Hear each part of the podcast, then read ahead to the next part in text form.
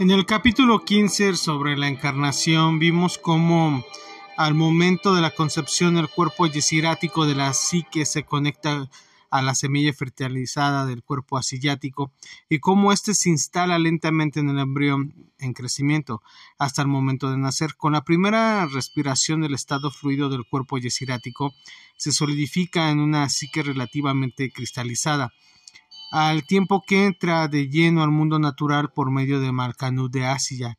De aquí en adelante todo el proceso se revierte como el rayo luminoso creativo regresa al impulso evolutivo para ascender de nuevo a la escalera de Jacob hacia su fuente.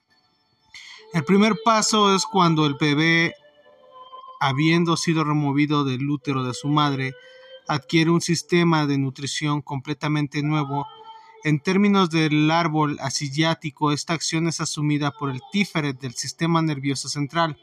Al, mismo tiempo, el malhanud de Yesirat, o base corporal de la psique, mientras continúa el proceso orgánico de crecimiento que llenará el Selem o imagen de la persona de Yesop de la psique, que también es Dat del cuerpo, comienza a construir una imagen del cuerpo y a formar el fundamento de la psique.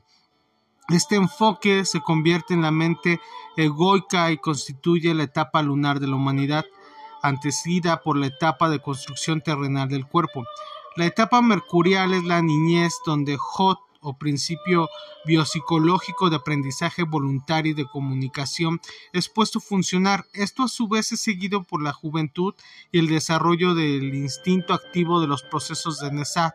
En la biopsicología, la flor de vida de una persona se alcanza en el sol o, su etapa de Tiferet cuando el individuo ha alcanzado su madurez orgánica y todo su potencial físico, lo anterior ocurre entre los 30 y 40 años de edad, aproximadamente las fases de Marte y Júpiter, o Gébura y Geset, representan la directriz de disciplina de vida y el comienzo de la edad madura con la generosidad que la acompaña.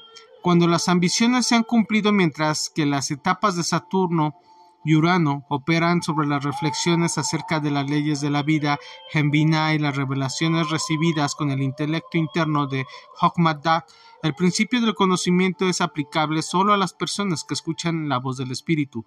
La muerte sucede en Keter, donde el individuo se une de nuevo con la divinidad, ya que Keter y Yesira y Malhanud de Asilut, si esta unión no es permanente, entonces el alma regresa de nuevo para empezar un nuevo ciclo.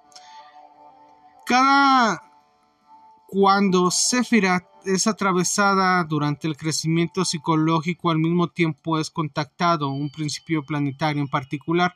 Esto significa que solo aquellas partes de la psique que han sido desarrolladas pueden tener acceso directo a niveles cósmicos de la existencia.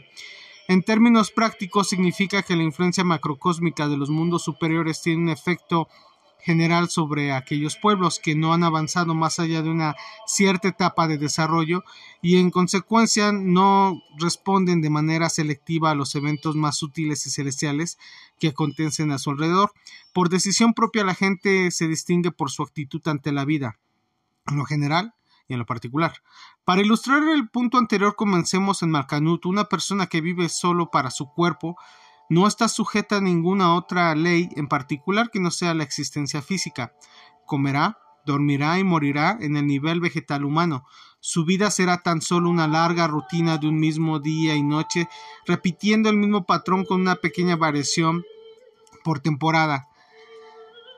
Estará totalmente ligado a la tierra. Ningún acontecimiento lo afectará en los tiempos de paz y de guerra. Tendrán un mínimo efecto porque solo estará interesado en sobrevivir sin importar nada más.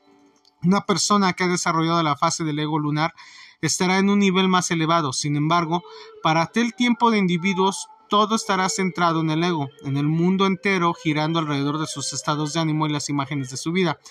O gente así se le olvidará completamente como sucede con un bebé.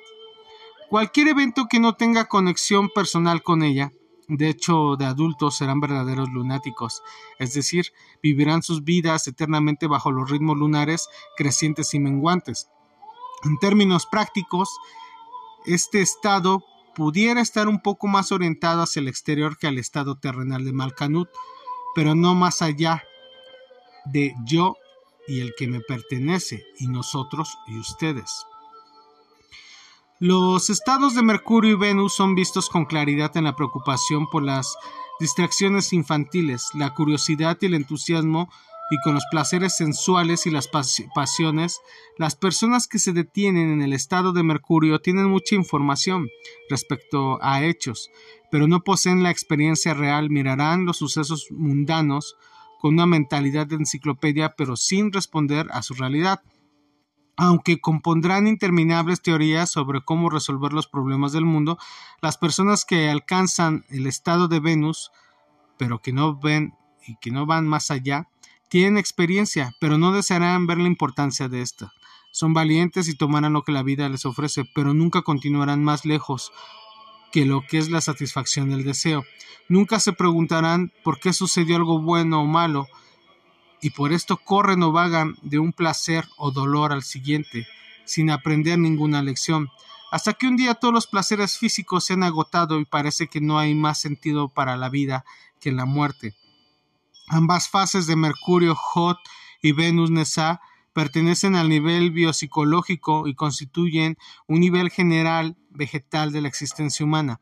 La Cábala llama a las personas a que, que se hallan en este nivel los Hamharets, el pueblo de la Tierra, con respecto a los sucesos cósmicos.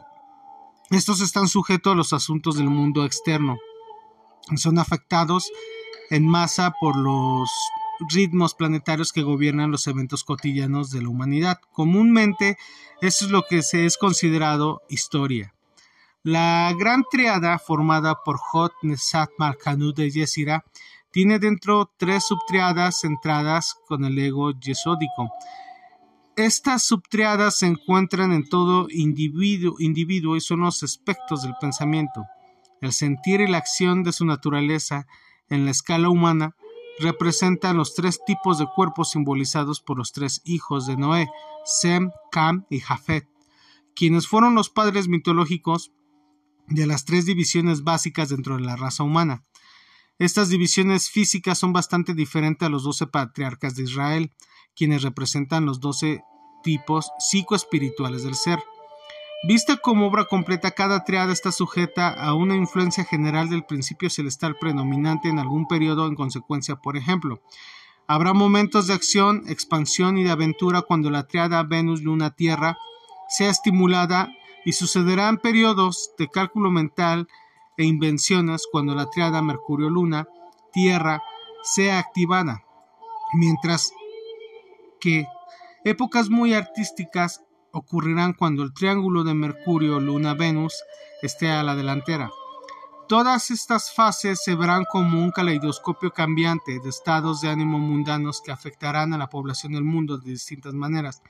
Veamos un ejemplo en la moda pasajera como pasatiempo en particular que se precipita por el globo, como la manía por el aro del hula hula hula, o la llamarada de una pequeña guerra, o la breve fascinación por un nuevo invento o evento científico, como la llegada del hombre a la luna, que a pesar de su importancia cósmica, pronto perdió el interés de la audiencia mundial. Como podrá observarse en este nivel hay poca individualidad y demasiada abundancia. Millones viven una vida ordinariamente similar.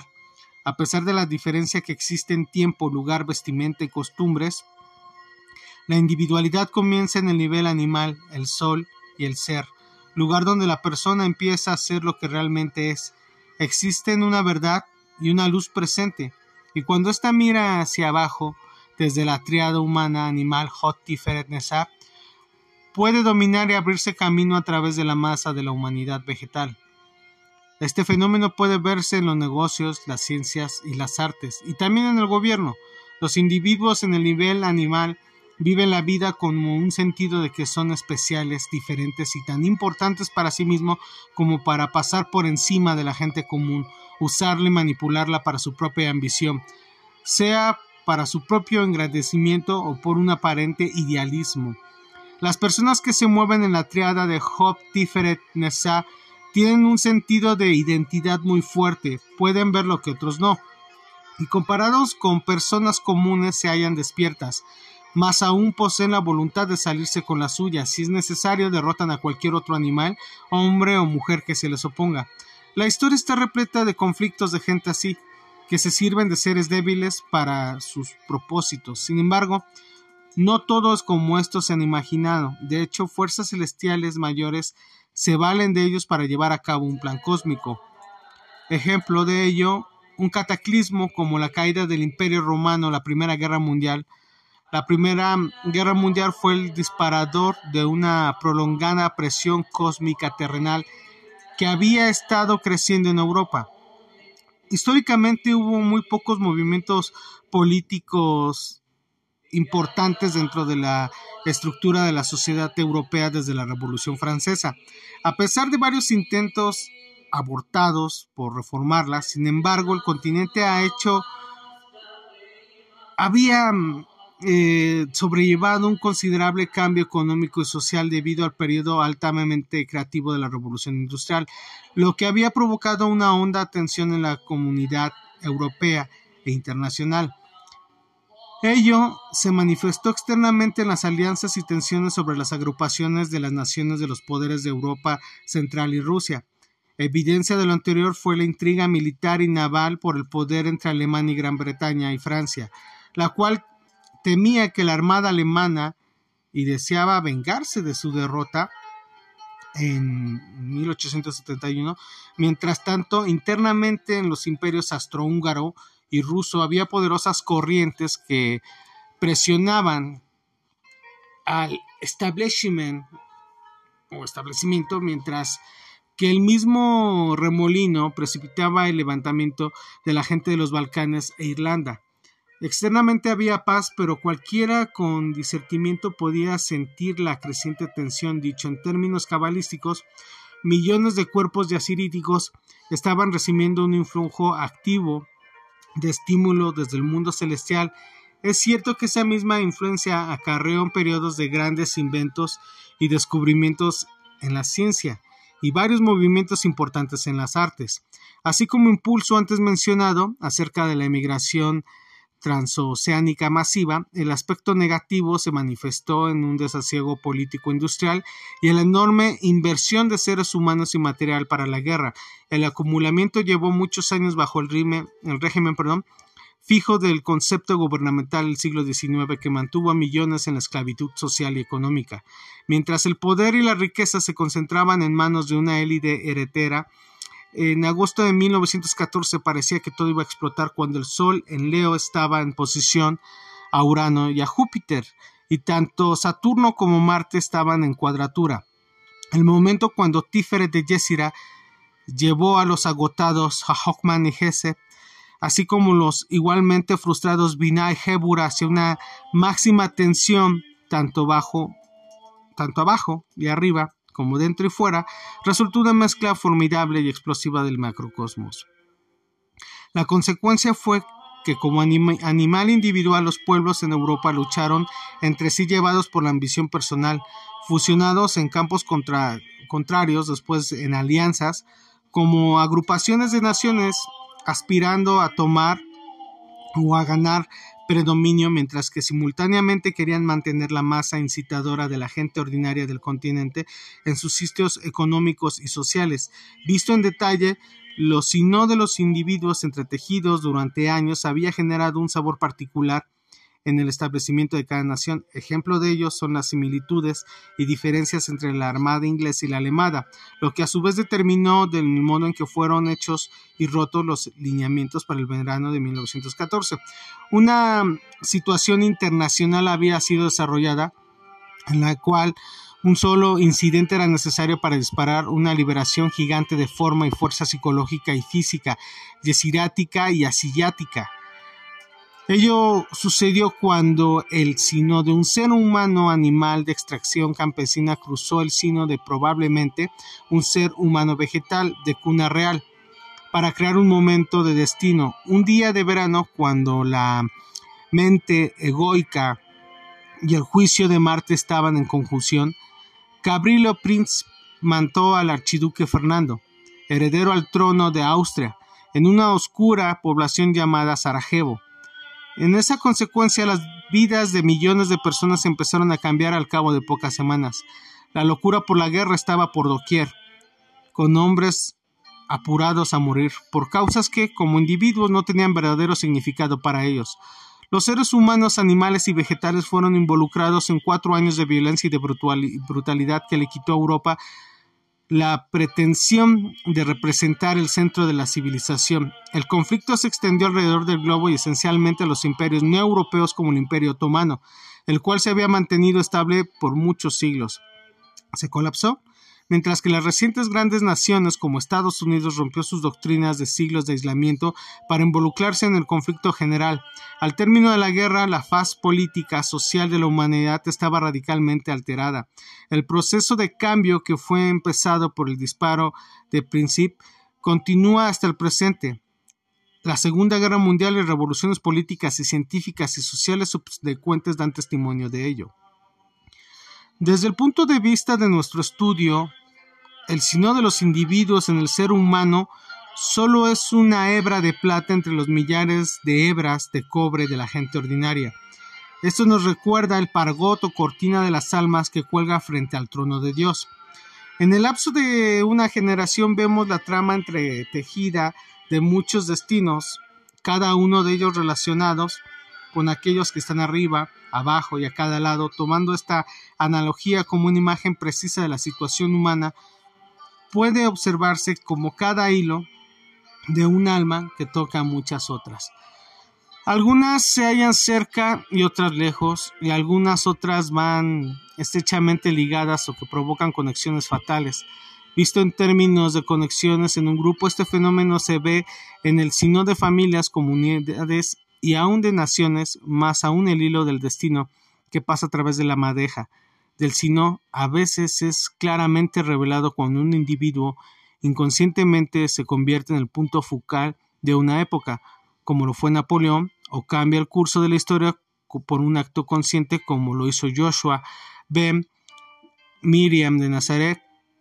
Sin embargo, momentos importantes y decisivos de la vida de la humanidad dependen de la presencia de todos los involucrados para que desde el punto de vista del destino de Brea ninguna vida sea irrevelante, ni siquiera eh, la del último mendigo de Jerusalén cuando milagrosamente o la del soldado francés que de manera maliciosa mató a campesinos rusos mientras Moscú ardía en llamas, todo el mundo tiene su parte impersonal por representar en un gran diseño cósmico, en un despliegue, y es necesaria una profunda visión del universo para que sea percibida dicha visión.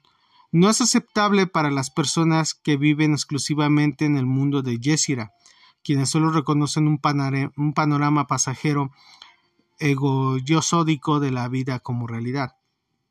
Más allá de la biopsicología de Keter del cuerpo físico, yace la parte superior e interna de la psique. Ahí en el mundo invisible del inconsciente están las influencias yacíricas y briáticas en plena acción las cuales pasan inadvertidas para el ser humano natural. Ello es debido a que en este nivel las influencias de los planetas superiores, aquellos afuera de la órbita de la Tierra, contrario de los inferiores como la Luna, Mercurio y Venus, así como la galaxia, tienen un efecto más prolongado y sutil sobre la humanidad para el ser humano natural. Tales influencias son bastantes, pero para el individuo verdadero los cambios en esta parte superior interna de la psique son muy específicos. Comienza aquí el sino particular instrumento del destino. Mi nombre es Ilich Luna. Si te gustan estos podcasts, recomiéndalos. De fondo estamos escuchando Jerusalén Le Ville de Luke Space. Em, es una obra que curiosamente la encontré por Semperión.